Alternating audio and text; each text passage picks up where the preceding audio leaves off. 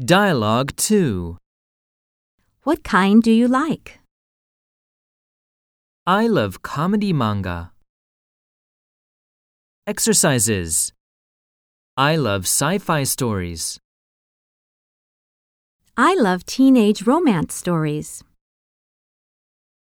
More expressions.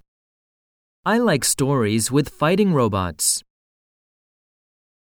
I like the old traditional ones like Doraemon and Conan. I prefer ones that have real characters from history.